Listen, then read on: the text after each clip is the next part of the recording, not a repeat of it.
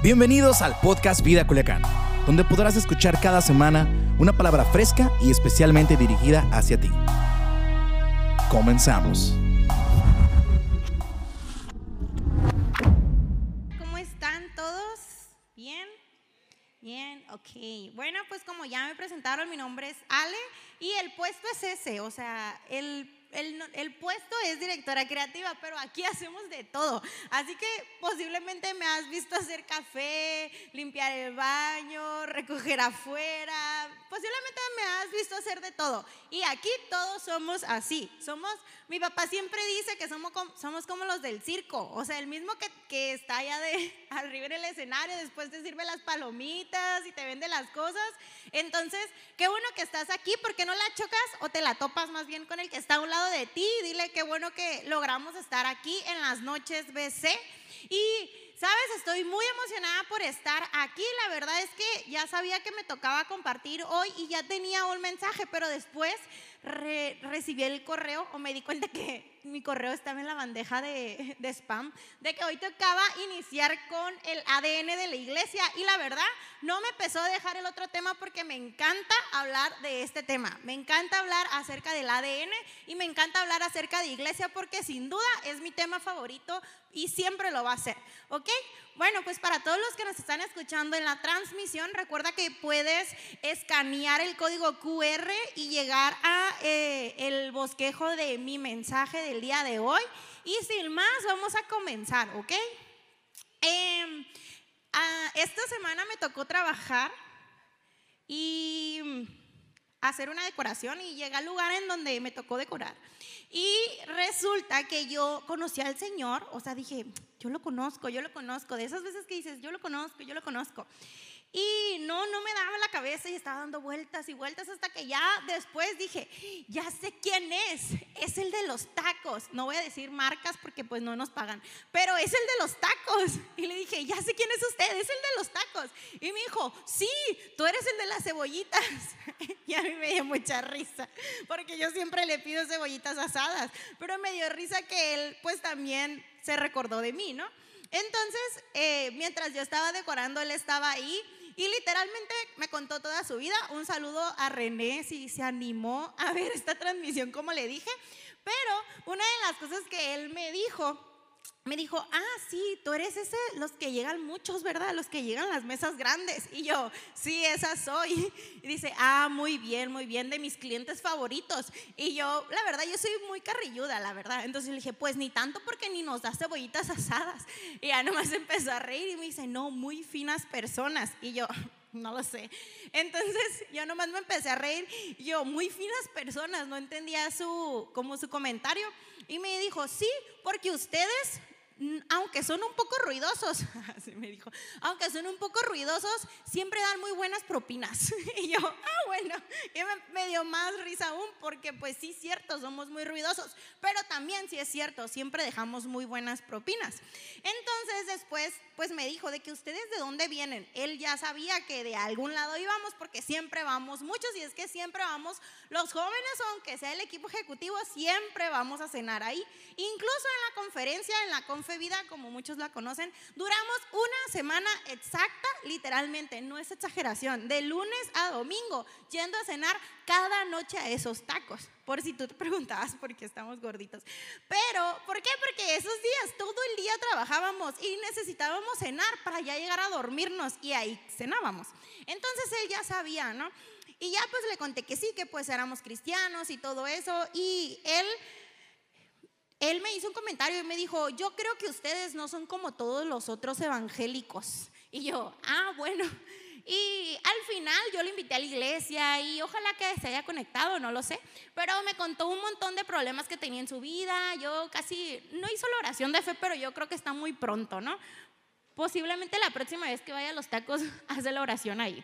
Pero bueno, el punto que te quiero comentar hoy es que él rápidamente supo quién era yo Número uno, porque yo siempre le pido cebollitas asadas, pero número dos, porque nosotros siempre llegamos muchos y siempre somos ruidosos, pero también siempre dejamos muy buenas propinas. Todos los que conocen a mi familia saben que sí es cierto. Siempre vamos de muchos a los restaurantes. Un saludo al del sushi, porque siempre vamos muchos, pobrecitos.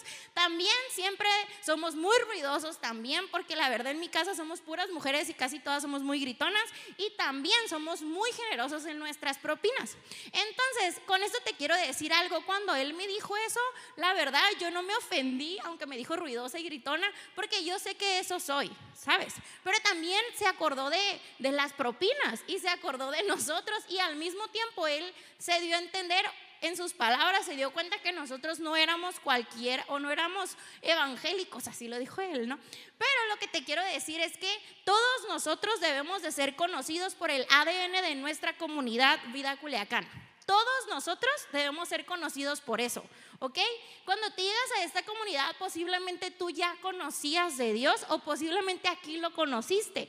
Y a lo mejor tú te preguntas, ¿por qué tengo que ser como ustedes? ¿Por qué tengo la, yo creo que la duda cuando escuchas el ADN es pensar, entonces para estar aquí tengo que cambiar.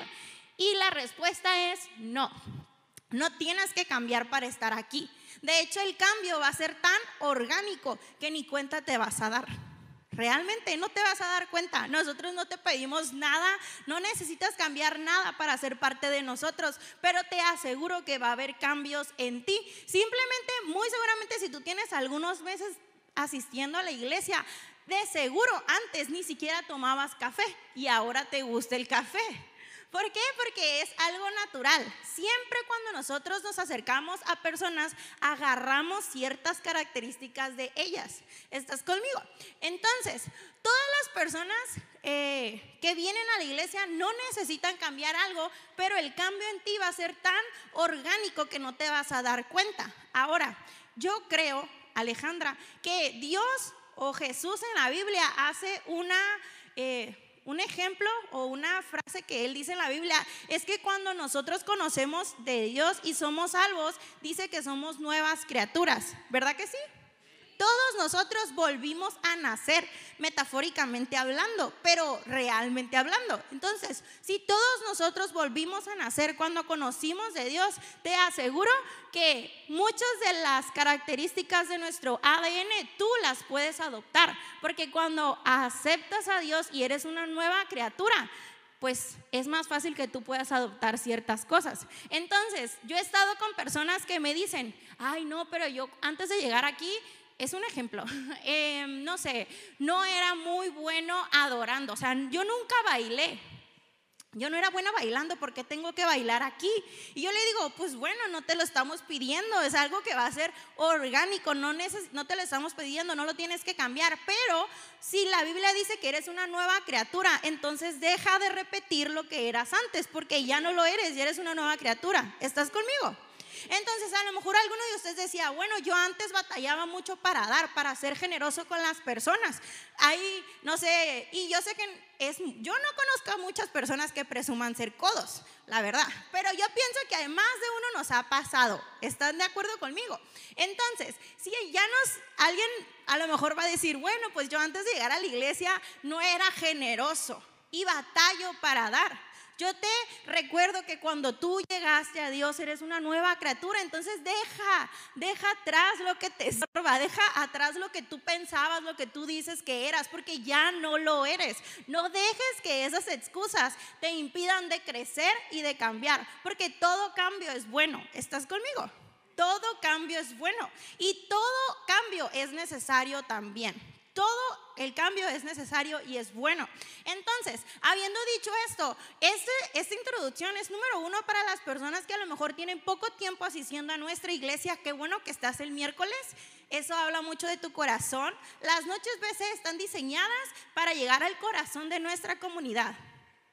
O sea, digamos, alguien de ustedes en su casa, cuando su mamá, bueno, no sé si es el mejor ejemplo, pero llega un momento donde su mamá entra en un estrés en el que hace una reunión, o su papá. ¿Alguien de ustedes en su casa de vez en cuando hay una reunión, esas que se ponen bien tensas y que bien raro la casa después de eso está brillando de limpia. ¿Alguien de ustedes ubica esas reuniones? Bueno, esas reuniones no son las que presumimos, pero son tan necesarias para la familia. Entonces, los miércoles son más o menos algo como esto, ¿ok? Digamos que no es la comida en donde la mesa va a estar súper nice, sino más bien como recalentado, pero esas comidas son necesarias, ¿estás de acuerdo? Para que descanse tu mamá. Entonces, los miércoles en las noches BC vamos a hablar acerca de lo que es la iglesia. Y si tú tienes mucho tiempo asistiendo a nuestra iglesia y ya conoces nuestro ADN, no pongas pretextos porque nuestra iglesia cada día es diferente. Cada alguien decía que él que la iglesia que él conoció hace mucho tiempo ya no es lo que hoy es y sí es cierto. Nuestra iglesia no es, ni siquiera es lo que fue hace un mes, ni siquiera es lo que fue hace un año. Entonces, si tú a lo mejor en tu mente dices, bueno, yo ya conozco el ADN, ahora vamos a verlo aterrizado a una iglesia que ha sobrevivido a una pandemia, que ha sobrevivido a un COVID y sobre todo que ha permanecido a pesar de muchas dificultades. Entonces, el ADN sigue siendo el mismo, pero sin duda alguna hemos eh, hemos cambiado y hemos pasado cosas. Entonces, aunque el ADN es el mismo, nuestra iglesia no es la misma. Así que si tú ya conocías el ADN, no importa, pon atención porque te aseguro que vas a aprender algo nuevo. Y bueno, sin más introducción, entramos en materia. El ADN número uno se llama amamos a Dios, amamos a las personas. Di conmigo, amamos a Dios, amamos a las personas. Pero ahí viene la segunda parte que no nos gusta a todos. Servimos a Dios, servimos a las personas. Yo creo que todos nos es fácil amar a Dios, pero no a todos nos es fácil amar a las personas.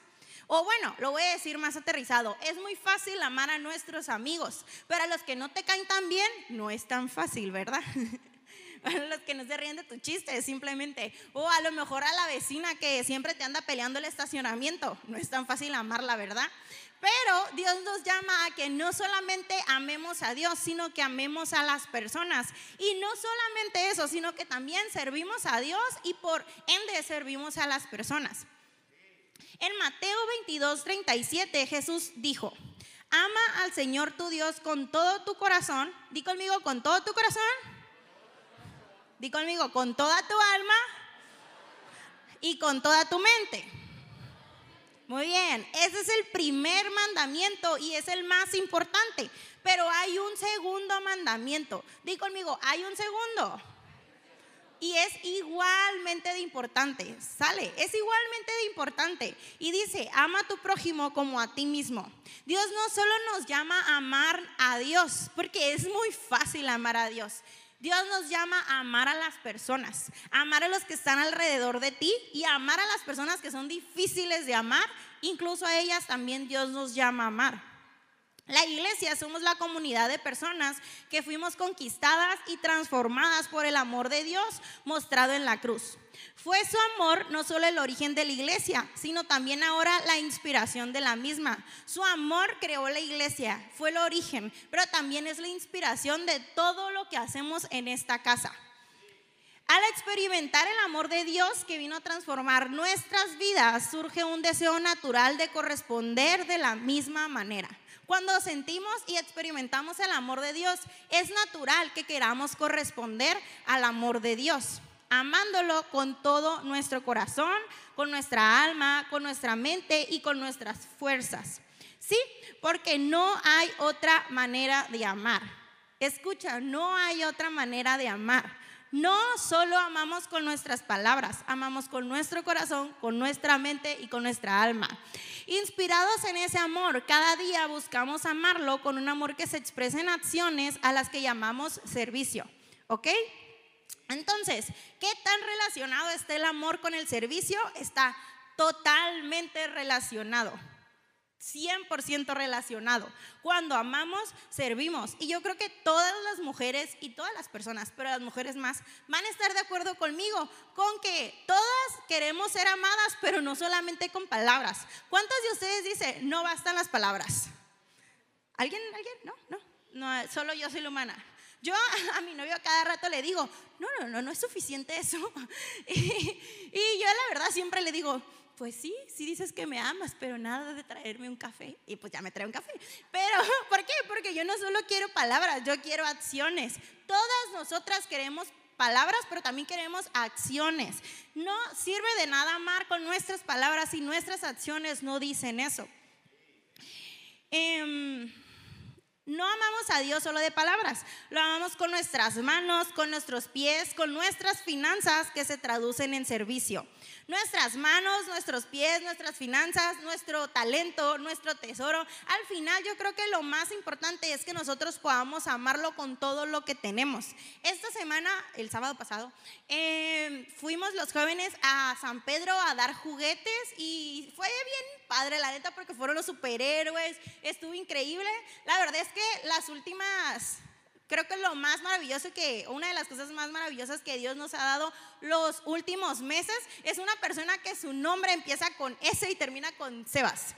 Entonces, es increíble porque era un superhéroe, pero se echaba unas marumetas. Entonces, era muy chistoso verlo entre los niños porque los niños realmente creían que era superhéroe, pues porque ¿quién no le va a creer que es un superhéroe si puede hacer esas marumetas? Hasta yo le creía, la verdad.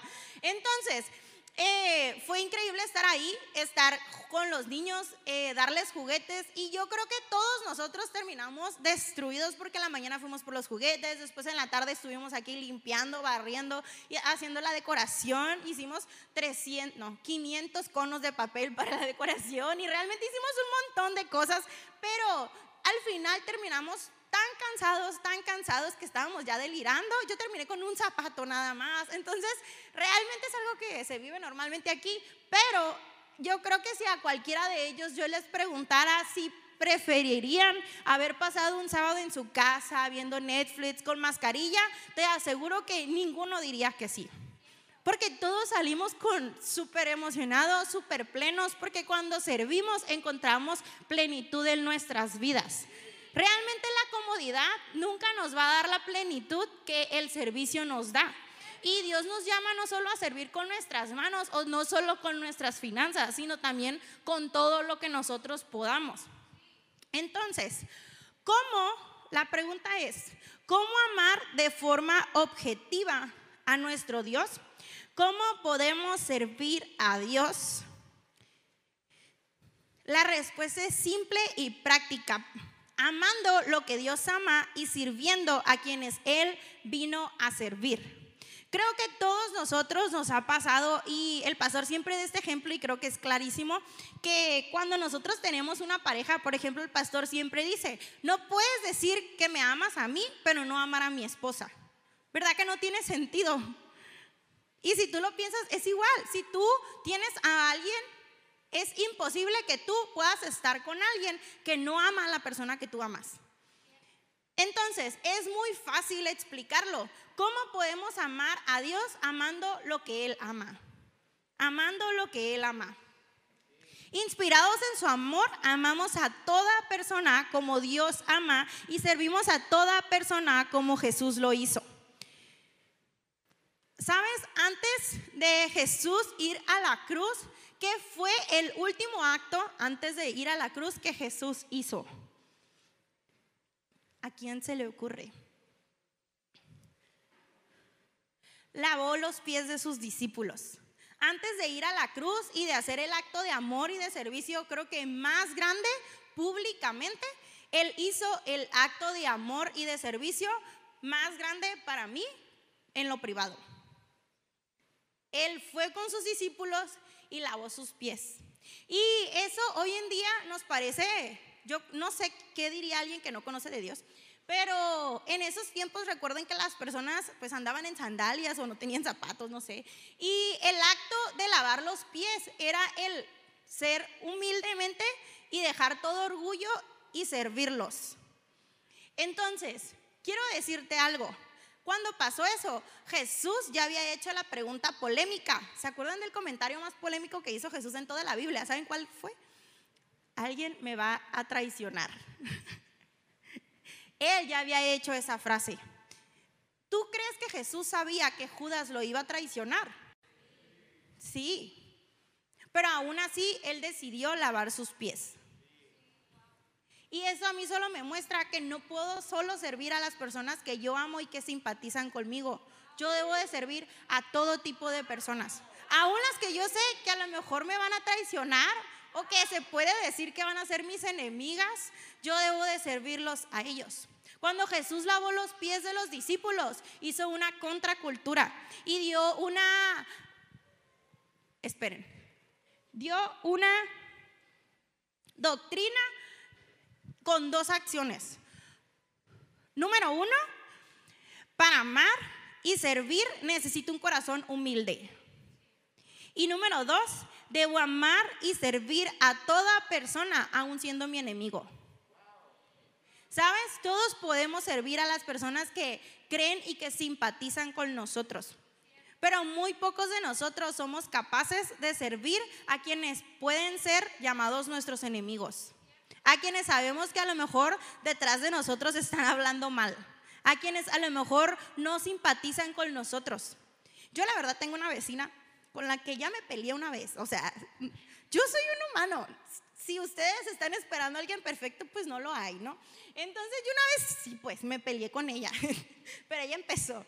Pero todo es porque, todo es porque ella cree que la banqueta es su banqueta, pero o sea, no es la banqueta de su frente, sino la banqueta de su lado. ¿Sí me explico? Su casa es la esquina. Entonces nosotros no tenemos dónde estacionar. Entonces yo siempre me estaciono pues en su pues no es su propiedad. Según yo, yo estudié arquitectura y yo me acuerdo que en los reglamentos dice que eso es vía pública, cera pública.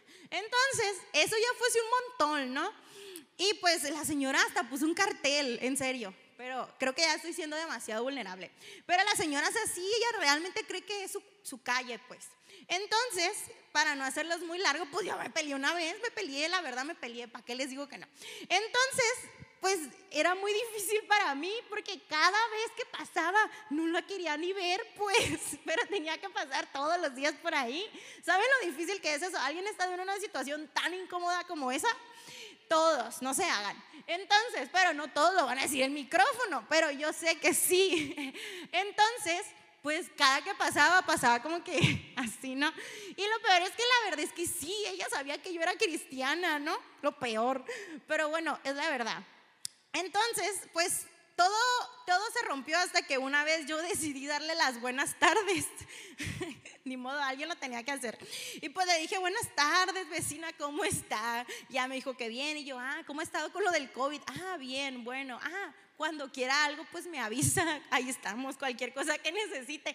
Y la verdad es que hasta que yo decidí darle cara, pues toda la atención bajó, ¿no? Entonces mi vecina no es mi enemiga, pero es un claro ejemplo de cómo realmente es tan difícil servir a las personas que no creen en lo que nosotros creemos. Pero Jesús hizo esta, este llamado. Jesús hizo esta doctrina y fue, no solo sirve a las personas que piensan como tú, sino también sirve a las personas que no piensan como tú. Eso es realmente una contracultura. Jesús sabía que había llegado su momento para dejar este mundo y regresar a su Padre. Y había amado a sus discípulos durante mucho tiempo, durante todo su ministerio. Y ahora los amó hasta el final. Y sabes, muchos de nosotros en cuanto hablamos de servicio, pensamos en lo que nosotros sabemos y que dominamos y que nos gusta hacer. Como, pues yo no canto, pero me gustaría cantar, pero pues no canto, la verdad. Todos, si tenían esa duda, no, no canto, aunque mis hermanas cantan. Entonces, este, todos pensamos en algo que nos guste, que nos agrade, que nos sintamos plenos, pero nunca voy a olvidar la última frase de Jesús. Y fue, bueno, la antepenúltima frase de Jesús, o una de las últimas, y fue cuando dice que si puedo pasar esto, porfa, ayúdame Dios. Algo así, ¿no? Entonces, él no quería, no era como que una de las cosas que soñaba hacer, pues. ¿Sí me explico? Él dijo, si puedo pasar de mí, hazlo. ¿Y sabes por qué? Porque realmente él a lo mejor no estaba en su corazón. Muchos de nosotros no servimos porque no hemos encontrado algo que nos apasione, algo glamuroso, algo que nos haga sentir bien. Pero Jesús nunca hizo algo glamuroso. Jesús nunca hizo lo que él quería, realmente él solo sirvió. Entonces, el servicio no es obligadamente hacer lo que sabemos hacer ni hacer lo que más nos gusta hacer. El servicio es hacer lo que se necesita hacer. Entonces, alguien me preguntaba si a mí me gustaba hacer cafés y le digo, pues sí, pero no creas que es mi top, pues, o sea, no es mi top, pero se necesita. Entonces, lo que sea que se necesite, eso es servicio. Y por último, ah, no, todavía me queda tiempo. Muy bien. Entonces, déjame darte cuatro rasgos del servicio de esta casa. Di conmigo cuatro. Muy bien. Número uno, nuestro servicio no define nuestro valor, pero sí define quiénes somos. Muchos de nosotros pasamos tanto tiempo sirviendo en la iglesia y yo creo que este punto es de los que es como que para las personas de casa, creo que para todos. El servicio que nosotros damos aquí no define cuánto valemos. O sea, si alguien sirve más que los demás, no vale más. Y creo que esa es una verdad que debemos de siempre recordar como servidores de esta casa. Cuánto sirvas no define tu valor, pero sí define quién eres, sí define tu identidad. Porque cuando nosotros servimos, servimos somos llamados discípulos de Jesús. Jesús, ¿cuál fue la estatuta que le dio a los discípulos? Id, ve y haz discípulos, ve y sirve. ¿Y cuál es el, el, llamamiento que nos hace a nosotros? Ve y sirve. Entonces cuando nosotros servimos, a lo mejor no vale quien sirva más o quien haga algo más importante, pero sí habla acerca de su identidad y habla de quién eres tú. Número dos, el servicio es una actitud contagiosa.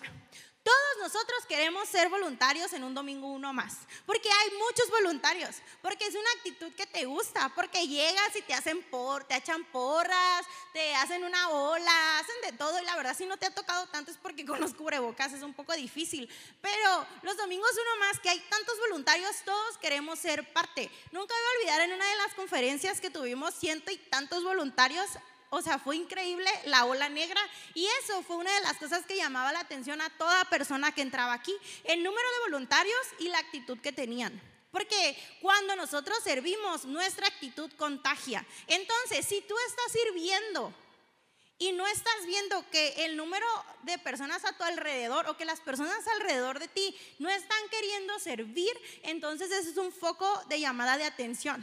Porque seguramente necesitas mejorar tu actitud. Siempre si tú estás sirviendo con una actitud correcta, las personas alrededor de ti van a querer servir. Pero si las personas alrededor de ti, no, hombre, no se te quieren ni acercar, a lo mejor es porque la actitud no es la mejor, no es la correcta. Entonces, el servicio es una actitud contagiosa. Mi objetivo cuando sirvo es que todos los que están cerca de mí quieran servir como yo. Número tres, creo. El servicio nos hace crecer. ¿Ok? En el servicio siempre debemos de crecer. Por eso es lo increíble de el nuevo o la nueva temporada que estamos viviendo en donde vamos a tener dos reuniones, porque en una tienes que servir y en otra tienes que entrar aquí. ¿Por qué? Porque es increíble y es importante que tú crezcas espiritualmente, ¿ok? Antes de querer una iglesia perfecta, nosotros queremos una iglesia madura. Que nosotros seamos una iglesia llamada a los jóvenes no significa que vamos a ser una iglesia inmadura. Eso es un principio que como iglesia tienes que recordar. Que nuestra iglesia sea de jóvenes no significa que va a ser inmadura. Debemos de ser cristianos maduros y para eso tenemos que decidir crecer. Nada se da naturalmente. Todo nosotros lo tenemos que decidir. Todo tenemos que empujar y todo tenemos que accionar. Y por último, el servicio o nuestro servicio no es cómodo, pero es necesario. Posiblemente servir no es lo más cómodo. Posiblemente estar sentado es más cómodo. Pero déjame decirte que es necesario. Técnicamente, humanamente, necesitamos manos.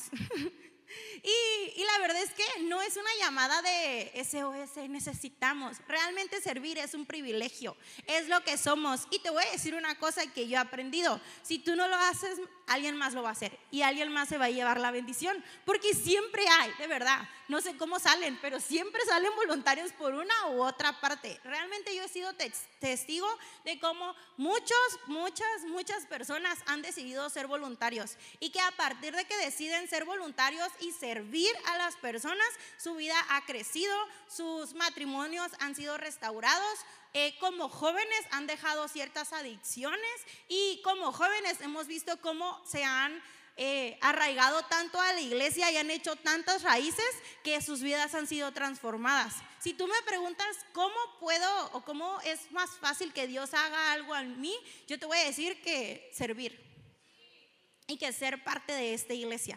Entonces, antes de irme, te quiero dar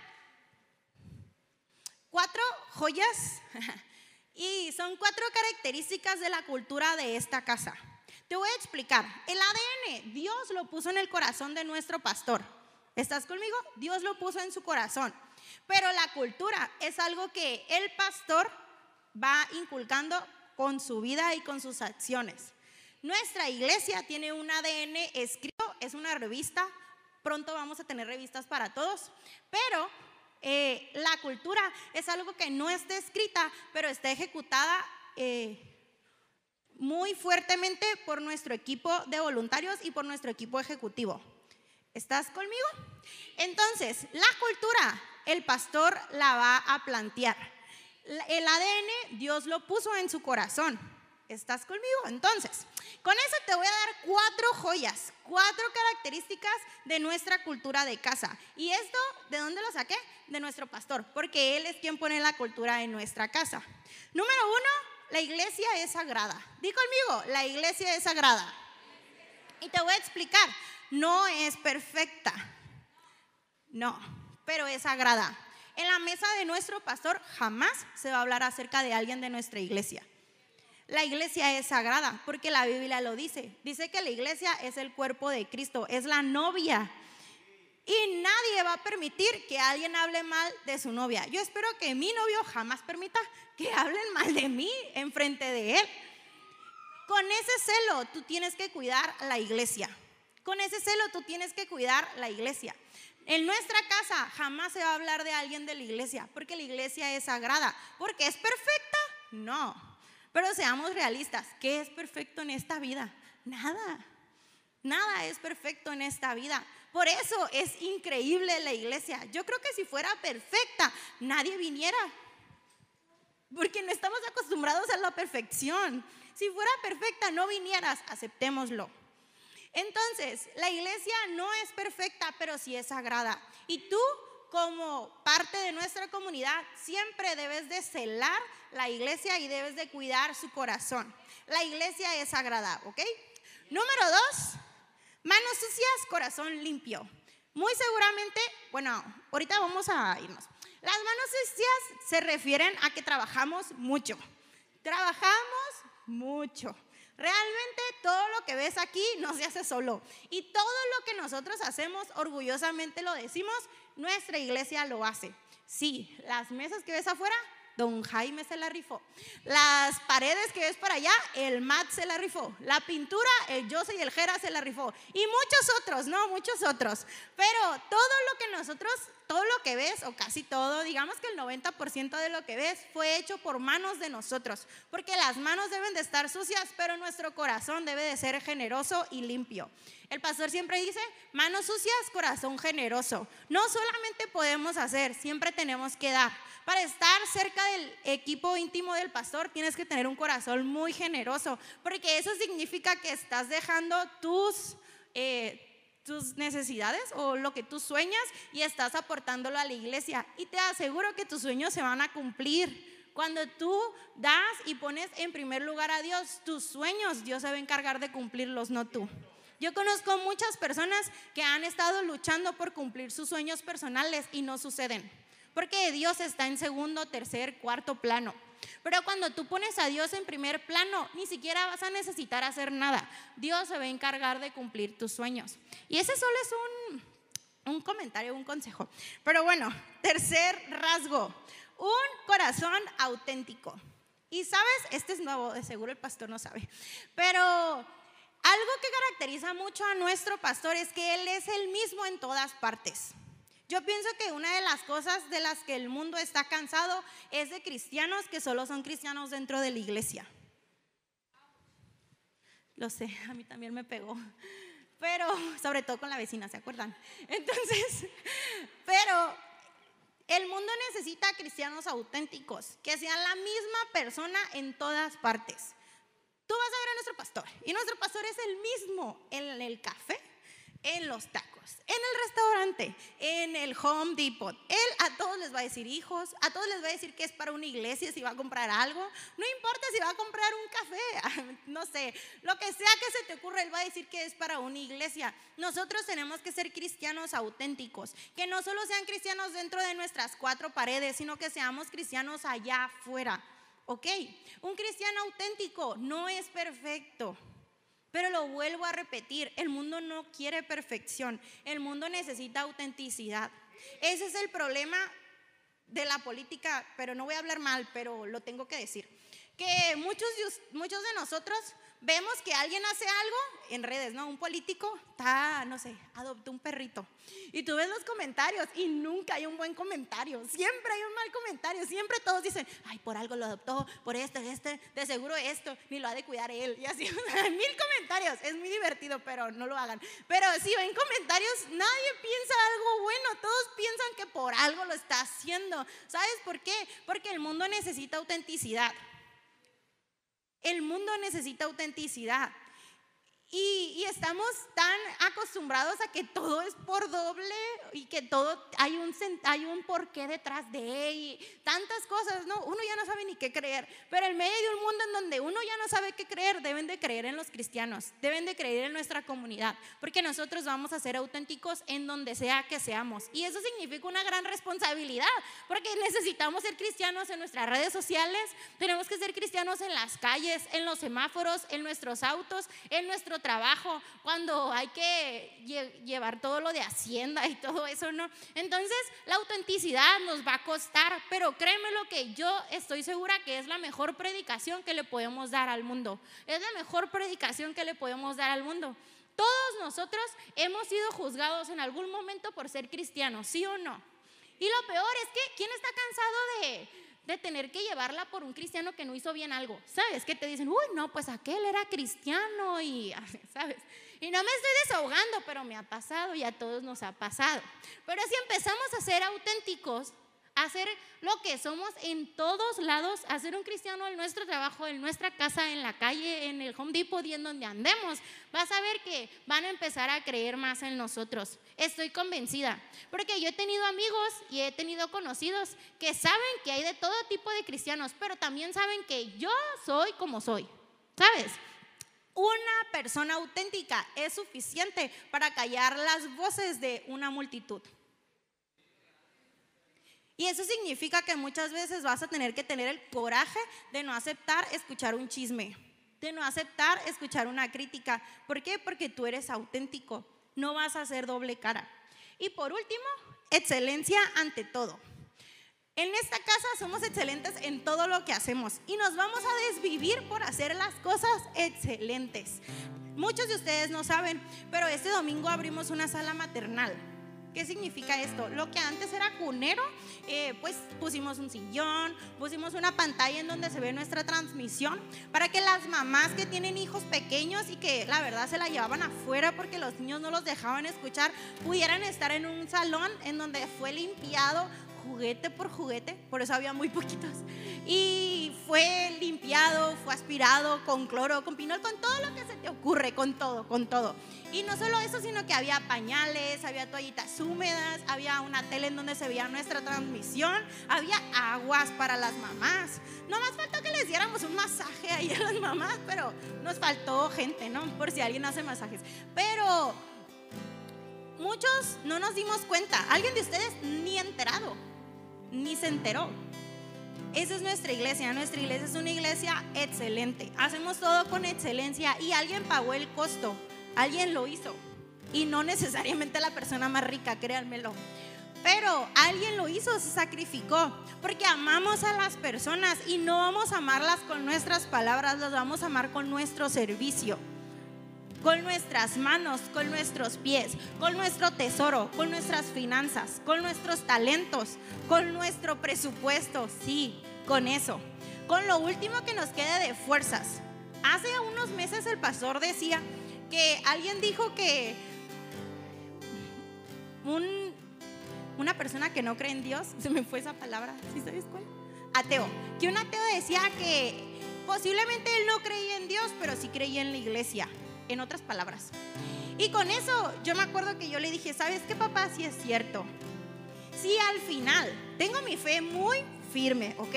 Lo digo con todo respeto y con toda la autoridad que puedo decir. Tengo mi fe muy firme, pero déjame decirte algo. Sí, al final de todo, vulnerablemente te lo digo, pero tengo mi fe muy firme, no dudo en nada de eso.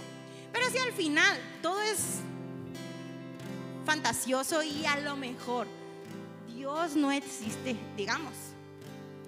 Estoy orgullosa de haber dado hasta mi último minuto y hasta mis últimas fuerzas en la iglesia.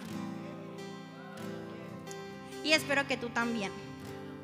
Amamos a las personas y las servimos 24 horas con todas nuestras fuerzas, con todas nuestras finanzas, con lo mejor que tengamos. Si algo te puedo decir es que cuando nosotros decidimos dar, ser generosos con nuestros talentos, con nuestro tiempo, Dios se va a encargar de cumplir cada uno de nuestros sueños. No te desgastes en querer cumplir tus sueños. Ven, invierte todo lo que tengas en la iglesia y te aseguro que ni cuenta te vas a dar y ahí van a estar todas esas cosas por las que tú oraste hace tiempo. Y te lo digo de experiencia personal, real. Entonces, ¿por qué no oramos? Y si tú ya eras parte de la iglesia, déjame decirte que aunque el ADN sigue siendo el mismo, la iglesia no lo es. Vivimos en unos tiempos donde la iglesia es diferente, pero también donde es más fuerte, en donde podemos llegar a cientos de casas con solo un clic, en donde a lo mejor hay personas que han servido desde su segundo domingo en la iglesia Estamos en una iglesia en donde se han roto todos los paradigmas, en donde sobrevivimos económicamente con el 30%. Y aquí estamos. Aquí estamos. No lo decimos orgulloso, lo último, pero es la verdad. Entonces, somos tan fuertes y espero que tú tengas la madurez para entender que una iglesia enfocada en jóvenes no significa que somos una iglesia inmadura. No significa no es ley, no es ley. Yo creo que tenemos una generación de jóvenes maduros que sirven con todo su corazón y que tienen toda su fe en Dios. Y estoy convencida que Dios va a cumplir sus sueños porque ellos están poniendo a Dios en primer lugar. Pero déjame decirte algo, esos jóvenes necesitan papás, necesitan mamás, necesitan papás adoptivos necesitan mamás adoptivas, necesitan gente que los apoye, que les traiga burritos los sábados, que haga lo mejor que pueda, que sirva con su ejemplo, que dé y que dé su tiempo también. Porque recuerden que cada generación debe de ser exponenciada con una generación de padres. No levantemos una iglesia o una generación de